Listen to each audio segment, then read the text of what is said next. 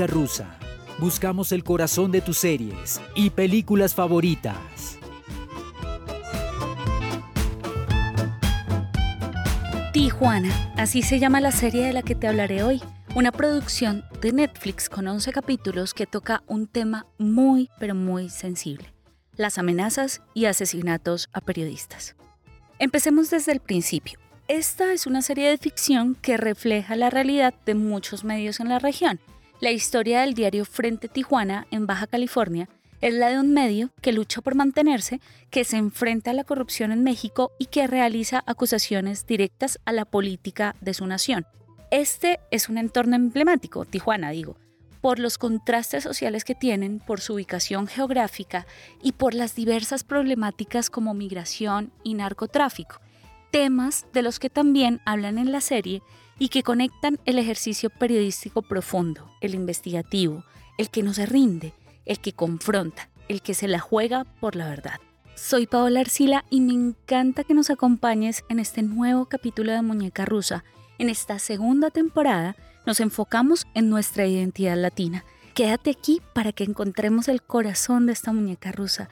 Quédate aquí para saber qué nos identifica para ejercer el periodismo. Son de nadie puede atentar contra la libertad de expresión. Así lo advirtió la comisión. Francisco Ortiz Franco. Presente. Héctor Félix Miranda. Presente.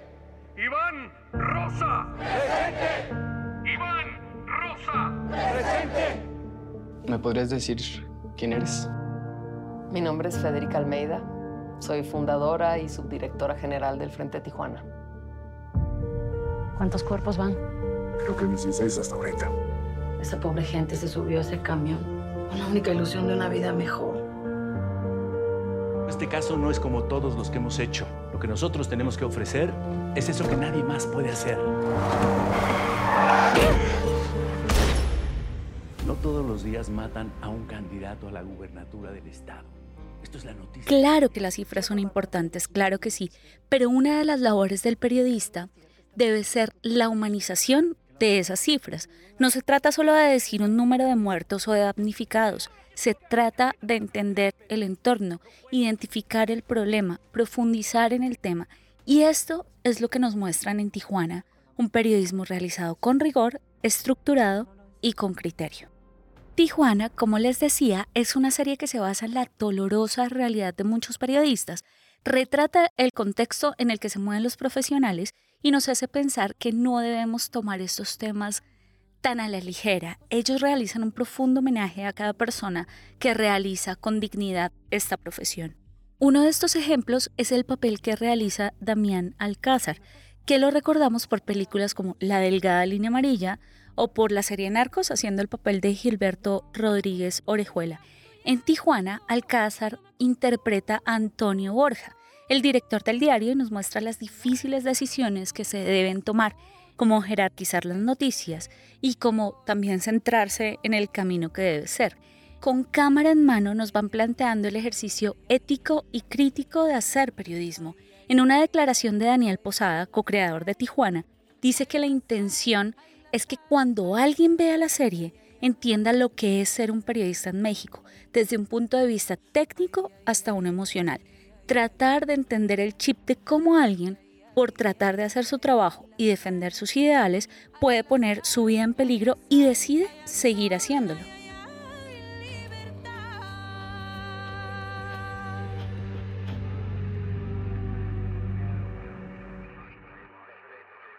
Mira que el ritmo de Tijuana es vertiginoso, tiene estética de documental, por lo que se hace muy vivencial, tanto como para recordar ahora una historia personal. En Colombia los periodistas también debemos cuidarnos mucho. Alguna vez visité a un colega y amigo en un hospital en el norte de Bogotá, quien había sido víctima de un atentado y pues casi que sobrevivió de milagro. El caso es que cuando lo saludé y le pregunté cómo estaba, él me contestó, ya no voy a poder escalar el Everest. A mi amigo le habían perforado un pulmón y eso lo dejaba con problemas de por vida. Y recuerdo esta historia porque lo que me sorprendió fue que siguiera en el periodismo. Claro, se tuvo que ir del país, pero siguió ejerciéndolo aún hasta hoy. Así que Daniel Posada, el co-creador de Tijuana, tiene razón. muchos continúan en la línea de fuego, muchos siguen luchando por la verdad, por su país, por justicia. Eso sí, depende de lo que cada uno de nosotros lleve en su vena periodística. Y esta es solo una de tantas historias de las que podemos hablar en este podcast. Según la UNESCO, en el año 2020 se registraron un total de 59 periodistas asesinados, cuatro de ellos mujeres, no sin contar que los crímenes tienen un alto nivel de impunidad. En este mismo año, en el 87% de los casos, no hubo ninguna consecuencia. Lo único en lo que se puede pensar es que estos temas debilitan la libertad de prensa y la libertad de un pueblo que necesita estar bien informado. En los años inmediatamente anteriores, 2018 y 2019, según la ONU, el mayor número de atentados se produjo en América Latina y el Caribe, con un total del 31% de asesinatos a periodistas registrados en todo el mundo, convirtiéndose así en el territorio más peligroso para ejercer la profesión. Ahora, si nos vamos un poco más allá entre 2011 y el 2020, en las investigaciones periodísticas sobre política, corrupción y crimen organizado en pequeñas y medianas ciudades de Brasil, México, Colombia y Honduras está la raíz de los 139 casos de asesinatos de profesionales de los medios registrados por Reporteros Sin Fronteras. La mitad de estos profesionales habían dicho que estaban recibiendo amenazas por la labor que estaban realizando. América Latina ha sido el continente con más periodistas asesinados a causa de su profesión y el 80% de los casos en esta parte del mundo durante la última década se concentraron en Brasil, Colombia, México y Honduras. Según Reporteros Sin Fronteras, la mitad de los periodistas asesinados trabajaba como reportero, como fotoperiodista o como camarógrafo, y también reveló que el 39% de ellos cubría asuntos relacionados con la política. El crimen y la corrupción son los otros dos temas álgidos para cubrir.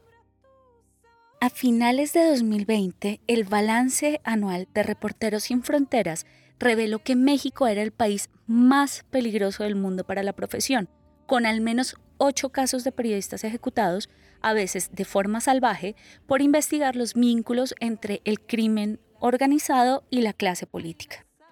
Así las cosas, las cifras y Tijuana nos hacen ver que el drama es profundo, que la impunidad es contundente. Pero entonces te estarás preguntando, ¿por qué siguen ejerciendo la profesión? ¿Qué necesidad tienen de ponerse en peligro y más aún en América Latina con esos números desesperanzadores para quienes ejercen el periodismo? Te lo cuento ya mismo. Ayúdame a investigar qué está pasando. Tú tienes los contactos. ¿En qué lado estás, eh? En ningún lado. Solo estoy ofreciendo mi punto de vista. Eres periodista, no juez. Los periodistas se acostumbran a vivir con la muerte a un lado, piensan que eso es normal. Pero no lo es. Un gran poder conlleva una gran responsabilidad. Lo dijo el hombre araña, ¿no? Y siempre pienso en esa frase cuando hablamos de tener un poder. Así pues, si el periodismo es el cuarto poder, entre otras, por la capacidad de cambiar la percepción de la realidad de la sociedad, podemos entender que, en todo caso, los periodistas tenemos mucho sobre los hombros, tenemos una responsabilidad social, tenemos la necesidad y casi que la obligación de insistir, de informar, de crear y de construir. Así que cuando pienso en la identidad latina del periodismo, en conjunto con la realidad de nuestros países en la región, llego a la conclusión que identidad latina es resiliencia, esa misma que nos hace levantarnos, respirar y seguir. Porque si vamos a la realidad, también nos nutrimos con los resultados. No es un tema netamente externo, es que cuando hay una buena historia, cuando se puede ayudar a alguien, cuando se puede cambiar un problema sistemático, cuando se salvan vidas, cuando se salva el medio ambiente, cuando podemos estructurar otros entornos y sociedades, ahí está la recompensa. Porque si hablamos de dinero, en el periodismo nunca ha sido mucho que digamos. Ahora, estoy hablando del periodismo a conciencia, ¿no? De ese periodismo limpio, porque por ahí también hay algunos medios comprados y algunos periodistas con dineros de la política, pero pues esa es otra historia. Te conté que en Muñeca Rusa nos enfocamos esta segunda temporada en identidad latina. Hoy el resultado, el corazón de esta muñeca, fue la resiliencia. Y antes de despedirme, quisiera recomendarte un par de series para entender un poco más el contexto de los recientes años en México. Estas series te ayudarán a profundizar un poco más en el panorama de la situación social y van por el hilo de la misma narración que Tijuana. Uno de ellos es Los días de Ayotzinapa, que nos relata la desaparición de 43 estudiantes y la investigación de su búsqueda con el reconocido escritor Paco Ignacio Taibo II. Historia de un crimen colosio que relata la muerte del candidato presidencial en 1994 y su posterior y controversial investigación. Y finalmente, 1994, Poder, Rebeldía y Crimen en México, que es una miniserie en que los expertos de la política mexicana nos relatan lo sucedido con Colosio. Queremos saber qué piensas, qué te gustaría que te contáramos. Si quieres contactarnos, nos encuentras en nuestra página y en Facebook como alucine.co en Twitter como Alucineco y en Instagram estamos como alucine-co. Somos los del logo del jaguar. Te hablo Paola Arcila, nos escuchamos pronto. Muñeca Rusa es una producción de Alucine